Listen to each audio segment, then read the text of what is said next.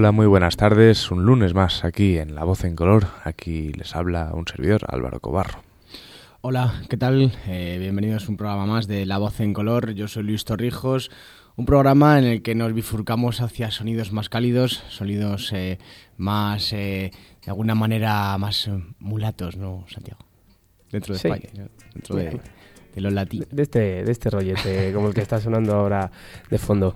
Sí, hoy un programa que, bueno, a la par que curioso va a sonar serio, ¿no? Porque mm, curioso va a ser cuanto menos, sobre todo por los grupos y, y por, por sus letras, por su forma de, de, hacer las cosas, pero también serio porque realmente es una época en la que en España tampoco se vivía un ambiente tan veraniego como estas, eh, como estas músicas eh, nos, nos ponen, ¿no? Pero, pero bueno, vemos que sí que hubo, que hubo una, una inclusión. Es que nos va, va, va a empezar Álvaro, le ahí motivado y me digo, a, a ver si voy a decir algo que va a querer así, decir. Así es, como si el, ¿te acuerdas del telediario no se tratase? En 1964, año en el que Tony LeBlanc, el grandísimo Tony LeBlanc, el kiosquero de Cuéntame presentaba el Festival Internacional de Benidorm, en España irrumpió un ritmo costero y mucho menos edificado que lo que se podía ver en Benidorm. Llegaba el ska, el ska, un sonido desde Jamaica, como todos podéis conocer, con otros programas que hemos hecho en La Voz en Color y, supongo que con otras cosas que no hayan salido en La Voz en Color porque es de sobra conocido el ska. Eh, para los oídos de los, de los españoles que están empezando a revivir un poco de ese letargo llamado dictadura, eran sonidos extraños, sonidos de, de, africanos, de negros, y así era como de negros, como lo decían ellos en la época. Bueno, sí. yo también, bueno, da igual. Y, y la cuestión es que el, la música en sí iba, iba mezclándose con la cultura española y hacían unas canciones pues como la que estamos escuchando de fondo, con una letra que podríamos decir que es casi ridícula y con un gran sonido. Y gracias a, que en esa época se grababa muy poco, eh, tanto en vídeo como, como en foto, como en todo, hay poca constancia de eso, pero gracias a un sello que es Bumpy Soul nos ha regalado un disco, él lo ha titulado Scanish Sound, y de eso es lo que vamos a hablar hoy. Yo para que veáis un poco de qué va la cosa, os he traído una canción de los antifaces, con un tema que veréis por dónde van a ir los tiros hoy, que se llama Mi Chico Bombón. Te llamo así por ser dulzón, tu corazón que es un bombón, para mí lo quiero. Mi chico bombón, pues quizás tus besos también dulces son,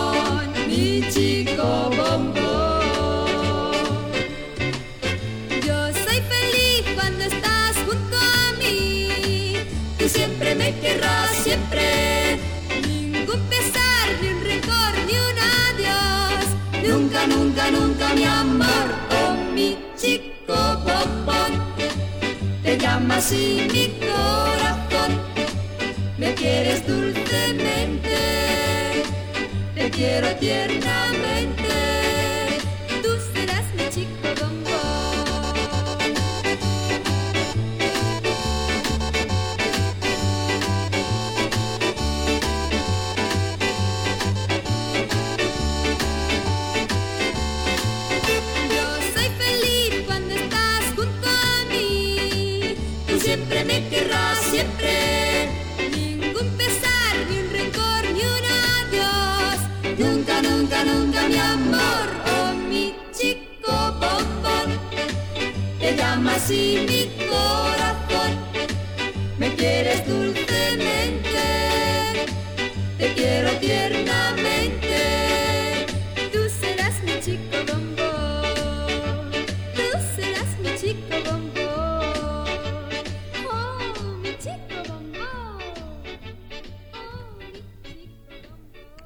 Esto era Mi Chico Bombón de los Antifaces, esa versión de Mil Small, y bueno, una, una, canción tan versionada como comentábamos fuera de micros, por multitud de artistas, sobre todo en inglés, donde más se ha versionado y donde sonaba de otra manera, ¿no? Porque realmente traducida es así.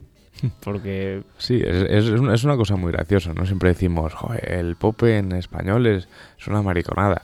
Dices, ya, pero es que si escuchas el pop en inglés y lo traduces es igual o incluso más maricón. Pero bueno, en español es un sonido más, sí, más dulce. es todo como, no sé, como que suena tan bien, como que lo entiendes tan bien que... Claro. Bueno. Hay veces que es mejor no entender, de todas maneras. Sí. Bendita ignorancia. Pues sí. Llama por mi parte la atención, pues, como un señor como, como el señor Closa, ¿no? Pues aire una producción de este tipo en ese sumidero cultural que había en, en este país hace 50 años, ¿no? Y que, y que, bueno, es de resaltar, pues, que desde el otro lado del Atlántico, pues, rescate estos sonidos para, para incorporarlos a, pues, para exportarlos aquí y encima venderlos, pues, con una no sé, con, un, con una cortina eh, pop tan, tan, tan especial, ¿no? Las letras y todo eso, lo que hemos hablado, pues, pues sí, pero es que también, ¿qué grupo sacaba letras trascendentales en España en esa época? Prácticamente las, las, las letras de, de todas las bandas se ceñían a chicas y a sol, verano y, Sí. y, y ya está. Éramos un país tropical más, No, la verdad, en esa época. También, también muy tocadas por la censura, todo hay que Claro, decirlo. claro. O sea, no- también la crítica tiene que ser un poco constructiva y saber de qué, de qué, por qué se está, por qué está Así- ocurriendo esto. Así es. No, pero de todas maneras estamos hablando ahora mismo de un ska en España, aunque a lo mejor no es un término del todo correcto, porque como vamos a ver a lo largo del programa, muchos de los grupos que van a sonar o que van a sonar de fondo o ya con la canción completa proceden de Venezuela, de Argentina o de Chile. O sea, es más, yo a partir de ahora, cuando diga, aunque sea un ska en España, que nadie se ofenda, me refiero a un ska hispano o algo así. Hispanoamericano. Hispanoamericano. Sí. sobre todo de muchas de las partes que conforman la geografía de este país. O sea, fue algo que vino desde grupos de toda España. Los siguientes son de Barcelona y suenan así.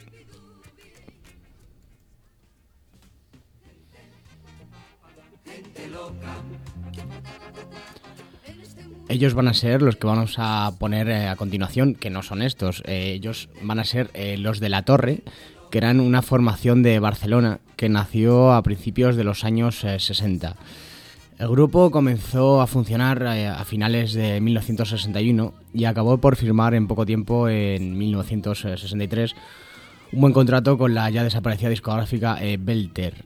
En 1964 es cuando saldría su primer single, pero hasta finales del 65 pues no empezarían a conocer el éxito hasta que llegó el tema Mamita que fue publicado eh, en un LP. Y bueno, hasta el 66 eh, fue cuando mm, vivieron esa etapa de más o menos anonimato hasta que eh, consiguieron gran popularidad debido a su aplaudida actuación en el Festival de, Mallorca con el tema Vuelo 502. Así fue hasta finales del 66, cuando el hermano postizo, por decirlo de alguna manera, decidió abandonar eh, la formación abrumado por el éxito y decidido a tener una vida pues, más familiar y más sosegada.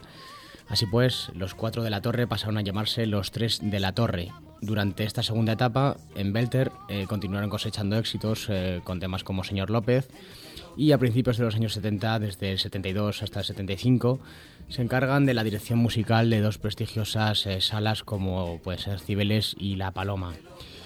Provocaron un radical cambio estructural en esas salas, pero ciñéndonos a la música, ciñéndonos a su importancia en los años 60 y a su éxito, os vamos a quedar y os vamos a dejar con Te puedes ir en paz. Estos son los cuatro de la torre.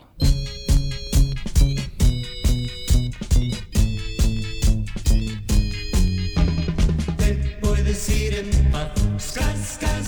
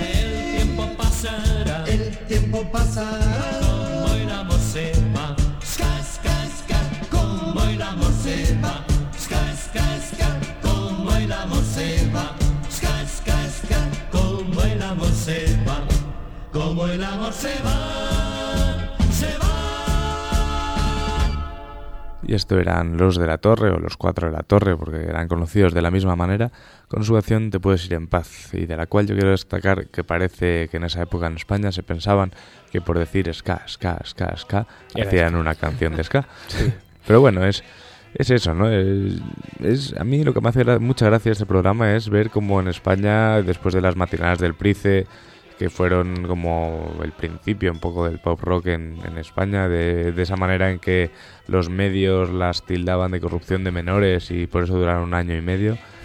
Em, pues hacía esto, pues que era música de, de guateque, ¿no? O sea, cómo se, cómo se divertían nuestros padres o nuestros mayores a base de guateque, de, de Cuba, de Cuba libres, de gramolas y de faldas yeye. Sí, eh, más que nada es sobre todo eso, ¿no? Eh, un poco la... Como que se, se empezó a meter el movimiento de alguna, de alguna manera, los artistas querían reivindicarlo de alguna manera, que, que estaban escuchando ese tipo de música, que estaban aprendiendo de ese tipo de música que venía de fuera y querían transmitirlo un poco en sus letras, ¿no? Y realmente a lo mejor eh, esas canciones sí tienen esa estructura, sí tienen a lo mejor ese ritmo, pero las let- algunas letras como tal o algunas canciones como tal no son ska. No, no, claro, o sea, estamos hablando Son de más- sonidos africanos, eh, llamémoslo afro-indie en el 60 en España. Sí. Se trata más bien de, de- de una producción que, que copa todos esos, esos sonidos, ¿no? Todas esas influencias eh, pues de allí, eh, de Jamaica, de- de- del ska y tal, pero las extrapola mm, a, a productos comerciales eh, de España, ¿no? Que, que luego se van a, a- consumir por los, por los jóvenes españoles. Y claro, en, esa época España era una esponja que, que absorbía mu- muchos estilos y, que de hecho no, el ska, como bien dice Santi, no se acoge fidedignamente en representación a la cultura jamaicana, sino en representación más bien de extrapolar unos elementos a otros que, que ya formaban parte del pop español de aquella época. Bueno, pues eh, ahora sí, los que sabían un pelín más de ska, un pelín bastante, y sí consideraron lo que era el ska bien, eran estos que suenan ahora mismo.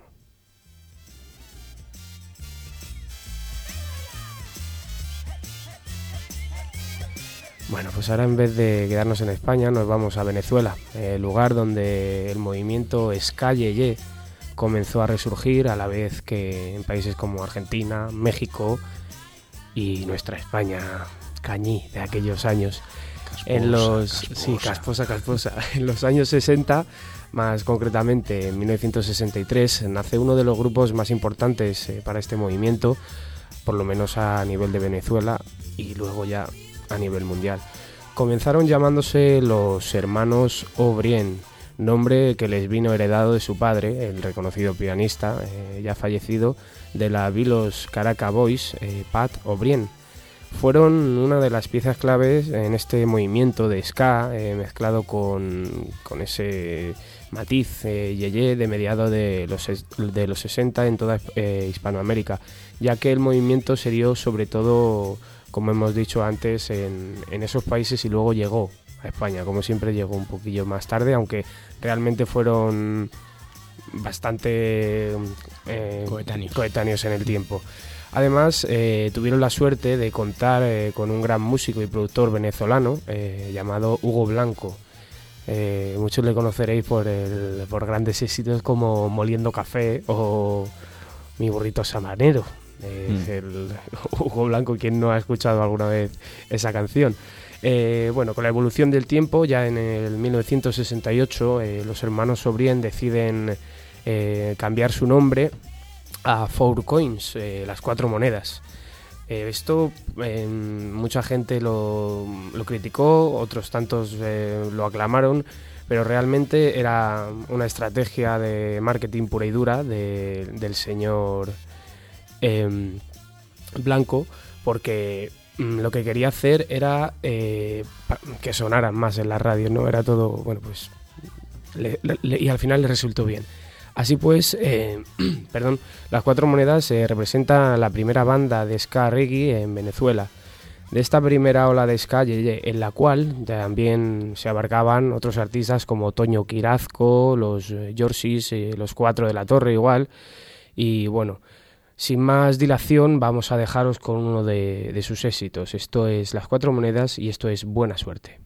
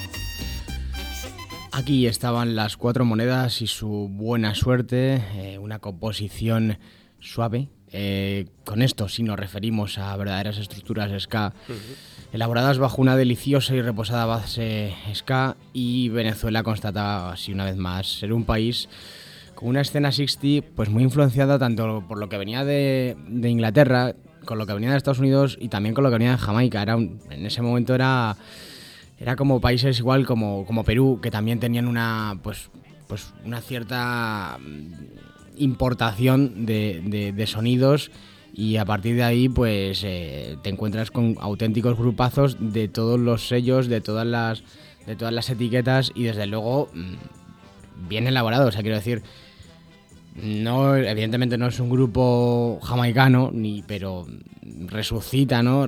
Devuelve con, con bastante fidelidad eh, el sonido ska en, en un país como, como Venezuela, que, que sí tiene, tiene tradición de, de estos sonidos eh, caribeños, estos sonidos cálidos, al fin y al cabo. Sonidos más influenciados por, por, al fin y al cabo, la cultura afroamericana. Sí. Bueno, africana, más bien.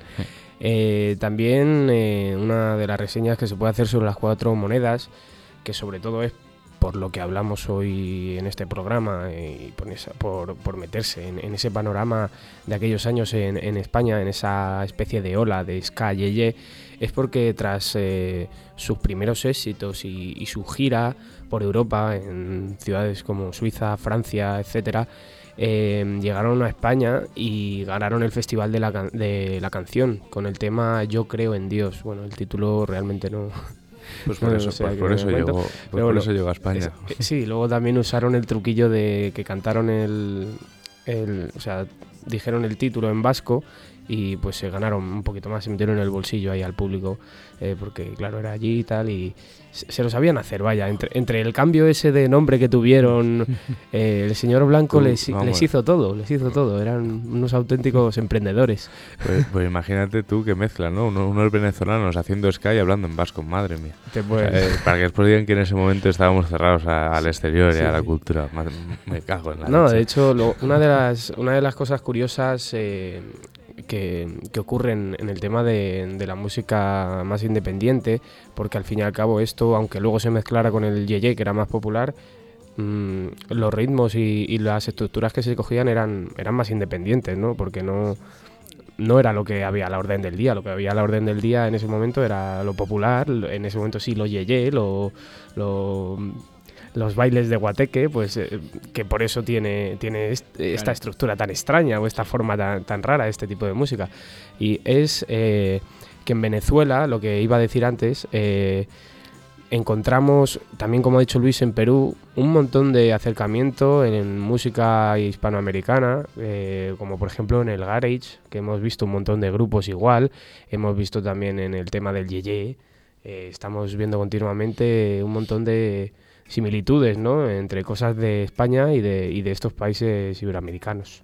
Pues sí, así es. Y yo también eh, creo, por lo que está, porque, por lo que hemos estado investigando a la hora de hacer el programa, que yo en Venezuela sí como las cuatro monedas sí que era un grupo que des- destacaba por su ska yeye o por, por sus sonidos africanos. En España creo que no había ningún grupo que solo se centrase en eso. O sea, de hecho todos los grupos españoles que estamos poniendo hoy eh, pues han hecho alguna vez una canción, mm, razón de la cual no hay casi nada documentado sobre un Spanish Sound en España, porque son como pequeños ataques de, de ska que le dan a los grupos, ya que el ska es una música pegadiza, y, y esa eh, adaptación ¿no? del sonido a lo que se está escuchando en España. Yo cuando estábamos escuchando la canción de las cuatro monedas me imaginaba al joven de turno con el tocadiscos, imaginándose a una exótica bailarina diciéndole buena suerte, ¿no? O sea, es- es- sería así. Eh, que en esa época tenían una imaginación muy ligera. ¿Te imaginas a ti mismo Pues sí, diciéndole pues sí. a una muchachita Pues con sí, falda corta con, de con mis lunares? patillas, mi camisa así con un cuello grande. Se lo imagino en la habitación, en el taller. Claro, tal cual. su su propia habitación. Efectivamente. Pero grande fue la sorpresa que me llevé cuando en Mallorca se ve que en los 60 eh, yo pensaba que, que nos alimentamos a- de vez en cuando de pan boli con sobrasada y poco más. Pero claro, con el boom turístico se abrió un poco más esa pequeña isla del mar Mediterráneo. Y resulta que existe un grupo y hubo un movimiento beat en Mallorca, eh, como se nota que estamos abiertos a todo lo extranjero. Y, Oye Álvaro, y, con tanto alemán que hay en Mallorca, ¿cómo es que no, no ha habido un grupo bueno así de electrónica ahí que te cagas? de, eh, de, de Kraut ahí. ahí de crowd, eh, rollo Kraftwerk. Esto porque como... en, en la época de Kraftwerk yo creo que estaba Tomeu Peña dándolo todo. Ah, vale, O vale. sea que era más de, éramos más de country de Vilafranca. Pues así es, estamos hablando de los Telsta- Telstars, que eran junto con los Jabaloyas o los Beta o los Cinco del Este, la punta de lanza de la música mallorquina. Y este grupo sacó nada más y nada menos que nueve discos de 7 pulgadas. Y sus influencias eran los Beatles, los Beach Boys y, ¿cómo no? Bueno, eso me voy a atrever a decirlo yo y con todo el respeto a todos los estudiantes de publicidad, porque no sé exactamente si en el 64 los hermanos Moro habían empezado sus andadas, eh, pero esta canción podría ser perfectamente un, un GIF, un, un, cortido, un corto anuncio animado de estos tipo de los hermanos Moro. Y, así Colacao, es. Del Colacao, de todo. Y De todo. yo te digo que este grupo, aparte de versionar a los Beatles con Que anoche la aquel día, ha hecho una de las canciones más divertidas de este recopilatorio de Vampire Soul. Se llama ¿Qué familia más original? Yo creo que mi abuelo también era un chico yeye. Y seguimos en la voz en color. Y estos guasones son los Telstars y su familia tan original.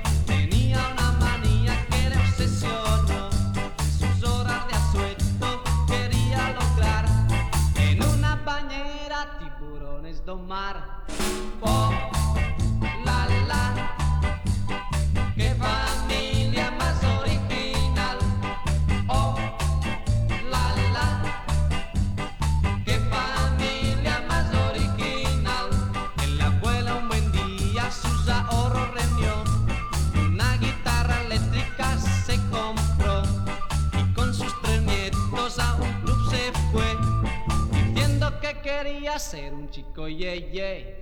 ¡Oh, la la!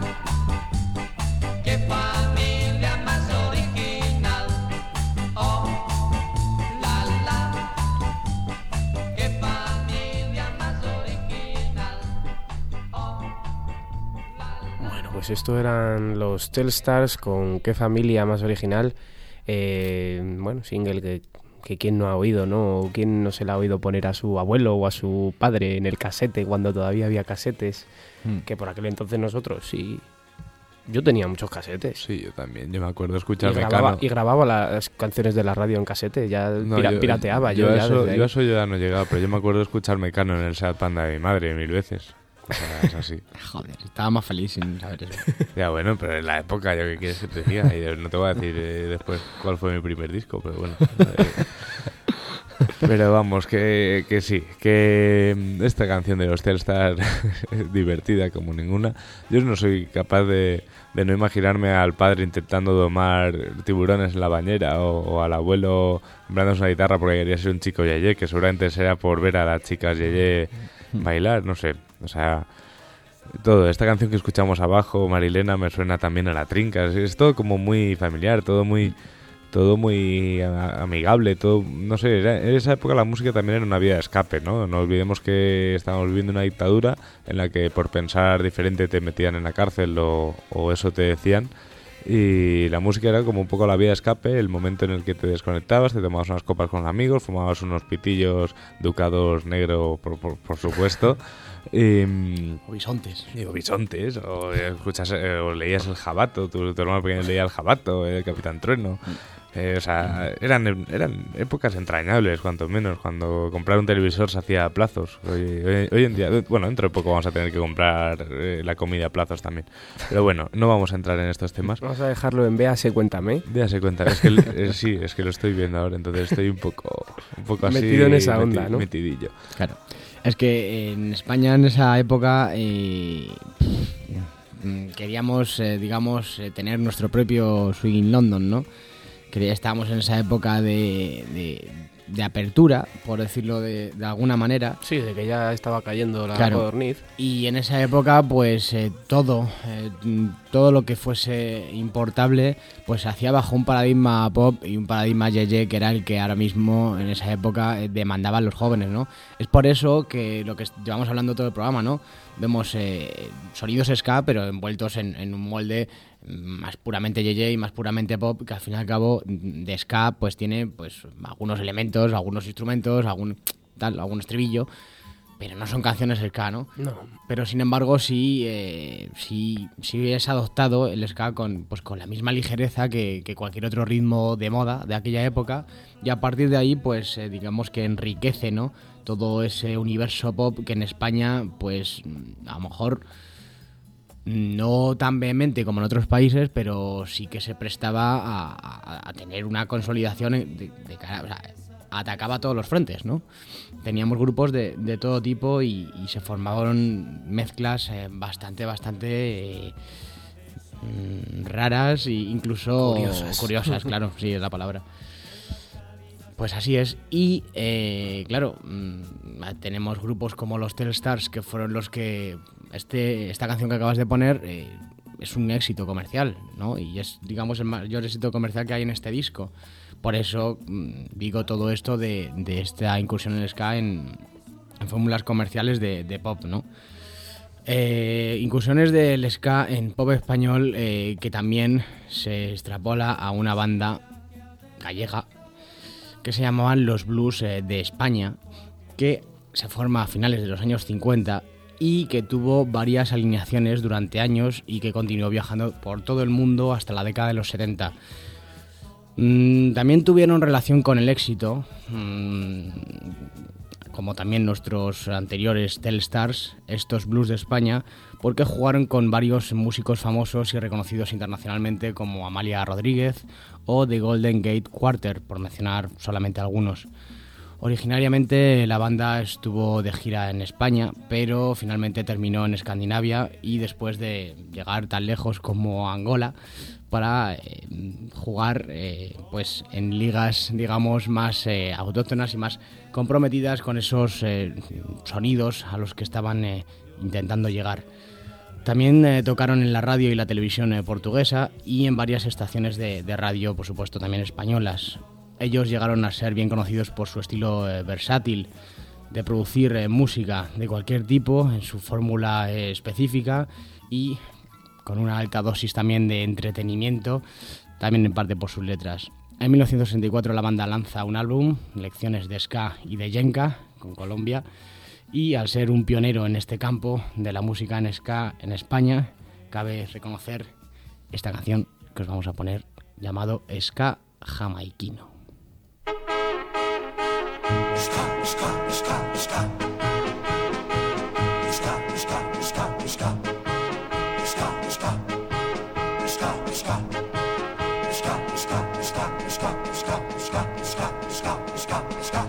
Jamaica vengo yo, cruzando el inmenso mar. Yo soy el baile popular de mi país y España vengo desde allí. Aquí muy pronto bailará el ritmo que se llama ska. Hay alegría en su compás, serás feliz con tu pareja bailará. Podrás bailar, podrás gritar. Ska, ska, ska, ska. Podrás sentir el palpitar de mi Jamaica tropical. Cruzando el inmenso mar. Desde allí lejos vengo yo. Yo soy el baile popular de mi país. Aquí llegué y no me voy.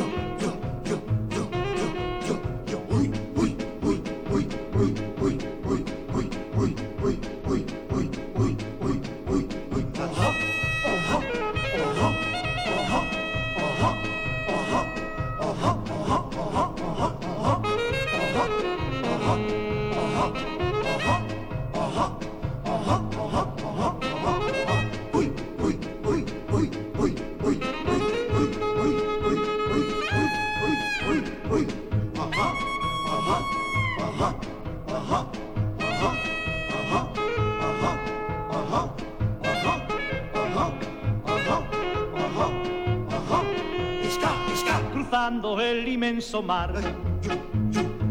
Desde allí lejos vengo yo. Yo soy el baile popular de mi país. Aquí llegué y no me voy.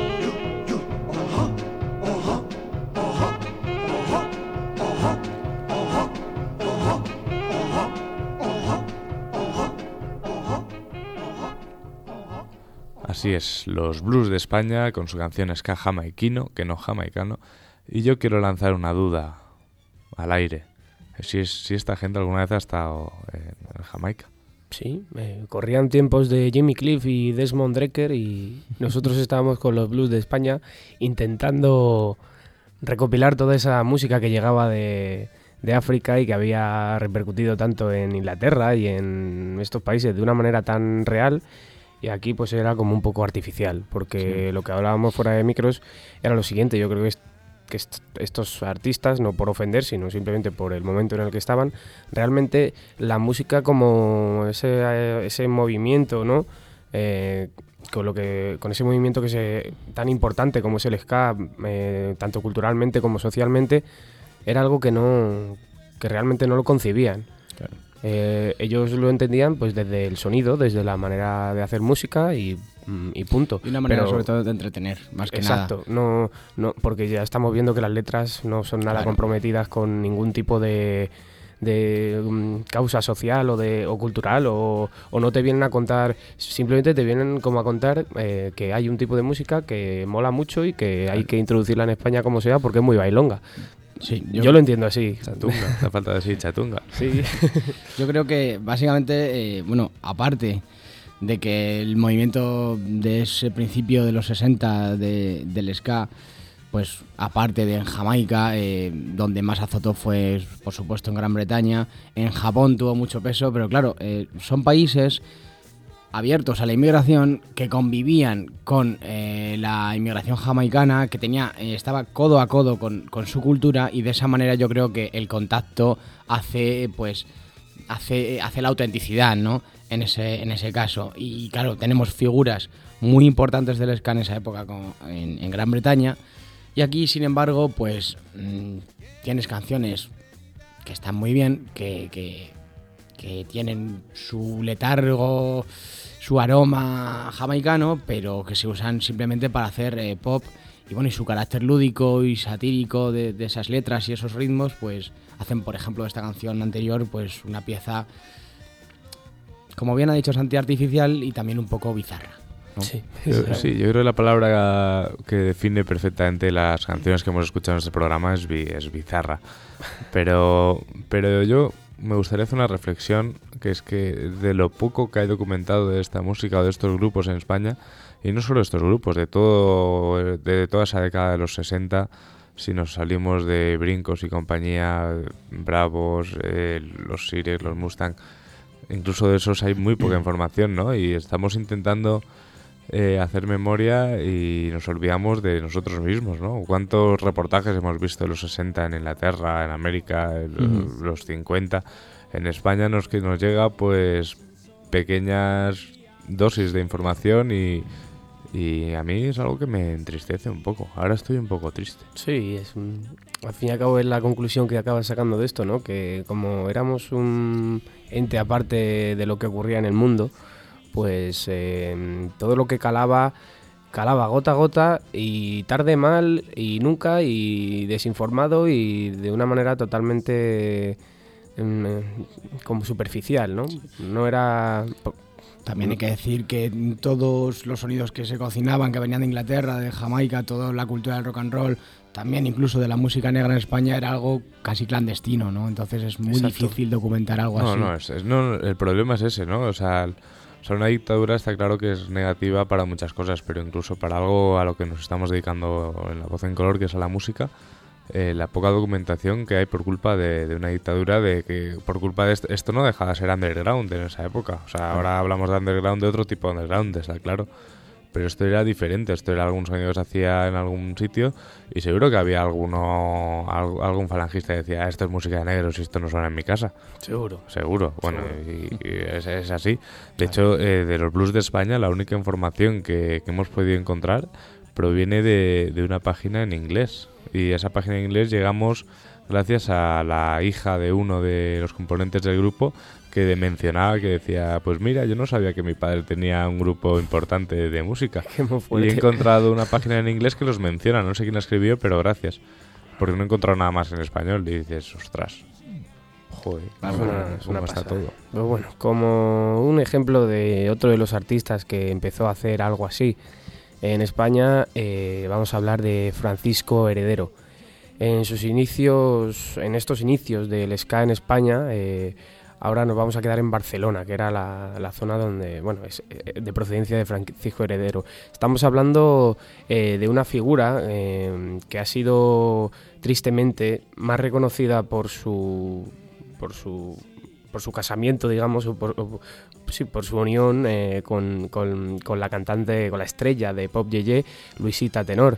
Es muy triste, ¿no? Que cosas como estas ocurran, que se reconozca más a una persona por, porque se ha casado con un artista mm, super pop en vez de por la música que hacía. Pero bueno, eh, cambiando un poco de tema, eh, hablando ya de su música, de su manera de hacer música, eh, hay que tener en cuenta que él era un gran admirador de Elvis Presley y que en sus inicios comienza más que nada como, como un rocker, ¿no? Al fin y al cabo. Su carrera no dura ni 11 años, pero en este intervalo de tiempo nos deja a sus espaldas más de 30 trabajos entre discos, singles y EPs. Eh, uno de ellos eh, fue de los más conocidos, seguramente que lo habréis escuchado, se llama Rey del Rock. Eh, creo que ese track salió en 1963, si no me equivoco. Y bueno, debido a, a esto podemos observar que aunque sus canciones contengan una estructura eh, y un ritmo más cercano al ska, eh, la voz y la expresión recuerda continuamente a grandes músicos del rock and roll de los 50, eh, pues véase el caso de Elvis Presley o, u otros. Sin más dilación vamos con este track que se llama Operación Sol. Este es Francisco Heredero.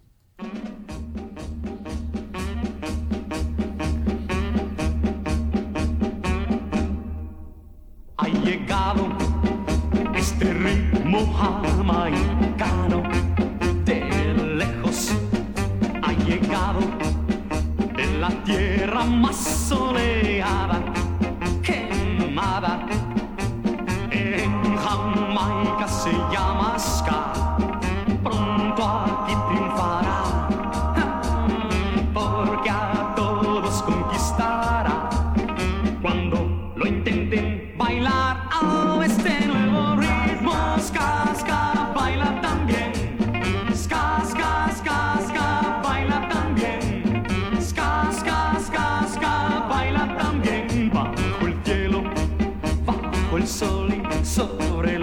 aguas.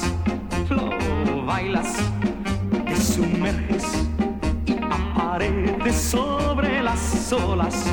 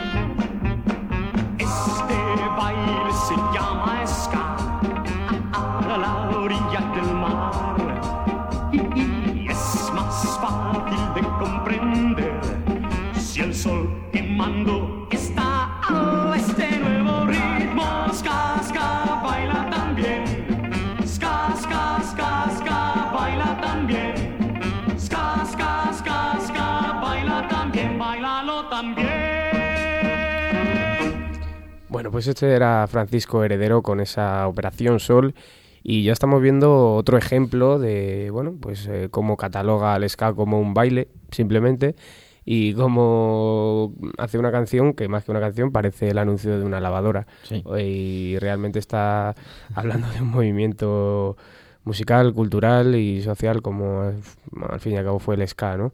Y que ha tenido y que ha repercutido tanto en, tantos géneros musicales, ¿no? Es- eh, son las raíces, ¿no? De, todo. Y bueno, ahora mm, desde, desde en estos años y, de, y como un poco desde fuera podemos hacer críticas constructivas eh, porque hemos escuchado lo, lo que había en, en los distintos lugares de- del mundo eh, en este momento refiriéndose al ska. Pero en ese momento, como aquí no se sabía que había ni fuera, ni dentro, ni más allá, pues realmente eh, yo creo que no se podía hacer otra cosa. o sea, no, o sea, es una crítica, pero no en plan malo, ¿no? No en plan chungo, en plan, joder, vaya mierda de música que haces o tal, sino en plan de, de, de te entiendo, es una pena que no hayas podido hacer algo más real. Mm. No, y además eh, España vivía tiempos en los que estaba madurando, ¿no? Como, como población consumista, ¿no? Era la época de los, de los grandes anuncios, de, de las grandes marcas eh, venían ya aquí a comercializar sus productos y con la música pasaba lo mismo. Eh, llegó el pop británico, el rock americano, se quiso comercializar ambos, llegó vestigios del ska jamaicano y, y esto es una manera de anunciarlo, ¿no? Y de, y de darle de darle consistencia a un proyecto de, de- de consumo que al fin y al cabo, pues, pues después iba, pues iba a ir un poco ya más allá, como hemos visto en este programa. Así es, una España de Guateque, una España donde estaba la BAT, una España en la que acaba de llegar el SEAT 850 como gran vanguardia de- del automovilismo patrio. Pues lo mismo pasa con la música, ¿no? Estabas, joder, como se nota que estoy viendo, cuéntame, estoy puesto Estás a tope. de, de esa España. Pues es que sí, es, que Nos pasa un poco lo mismo también, perdón Álvaro por cortarte, eh, en el tema de, de los artistas, de, de los pintores. Vemos como muchos pintores hacen referencia a, a lo exótico, a lo que viene de, de África, lo que viene de, de países orientales también incluso. Y, y es un poco así, ¿no? Recoger un poco lo de fuera como para, mira, eh, lo que te traigo tan nuevo, ¿no? Que realmente eh, hoy incluso nos sigue pasando, ¿eh? Eh, yo creo que es algo que tenemos los españoles, ¿no? Que hemos, como hemos tenido esa época tan mm, tan chunga de, de- de que no entraba nada y hemos ido siempre por detrás, que seguimos yendo por detrás en muchos aspectos, sobre todo en el musical, eh, es como que, bueno, lo que viene de fuera es la, la de Dios, ¿no? Aunque lleve 30 años ya lo de fuera. Es- exacto. vigente. Pero bueno, eso es algo que yo, creo- que yo creo, amigos de la voz en color y amigos radio oyentes, que si nos que- quedamos pensando en lo que hay fuera y y en lo que hay aquí que vamos atrasados, nunca llegaremos a lo que hay fuera, aunque sea 30 años tarde. Y nunca está mal llegar, aunque sea tarde. Pero Ya, bueno, sí. yo tengo una idea de estas mías. Lo que pasa es que no sé si algún día la podré llevar a cabo, que es hacer un guateque hoy en día, pero un guateque de verdad. O sea, un guateque en una sala con gente vestida de guateque y con vinilos de guateque y, incluso hasta que se pueda fumar dentro de la sala. O sea, volver de repente al año 64. Pero bueno, supongo que será algo de, mi cabeza que no saldrá de ahí. O quién sabe, si algún oyente tiene una sala y quiere montar un guateque que piensa que vaya a venir gente, eh, estaremos encantados de ir. Una fábrica, mejor. Una O. Sí, algo. Bueno, pues estamos llegando ya al final de este programa en el que hemos virado la vista atrás, pero muy, muy, muy atrás, en la época del... Hemos estado entre un periodo del 64 al 72 más o menos. Eh, esto ha sido La Voz en Color, como supongo que ya no daría- du- dudaríais. Y que deciros que, que, como siempre, muchísimas gracias por, por toda la el apoyo que nos mostráis por la revista, que por cierto sale hoy también, si nada si nada cambia. O sea, esta tarde tendréis revista y, y programa. En febrero volveremos a, a la Vía Láctea con Garaje de Amaje, aún no podemos deciros la fecha. Y nada más, yo he sido Álvaro Cobarro y con estos ritmos ska jamaiquino y jamaicano, yo me despido.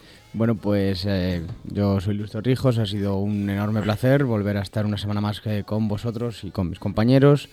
Recordar eh, nuestro Twitter, arroba La Voz en Color, nuestro Facebook, La Voz en Color, y si tienes eh, pues un grupo y te apetece que te escuchemos y te de alguna manera te podamos eh, dar desde nuestra humilde posición pues ese empujoncito pues escríbenos a al mail eh, lavozencolor@gmail.com y a partir de ahí nos hablamos Efectivamente, ya nos despedimos.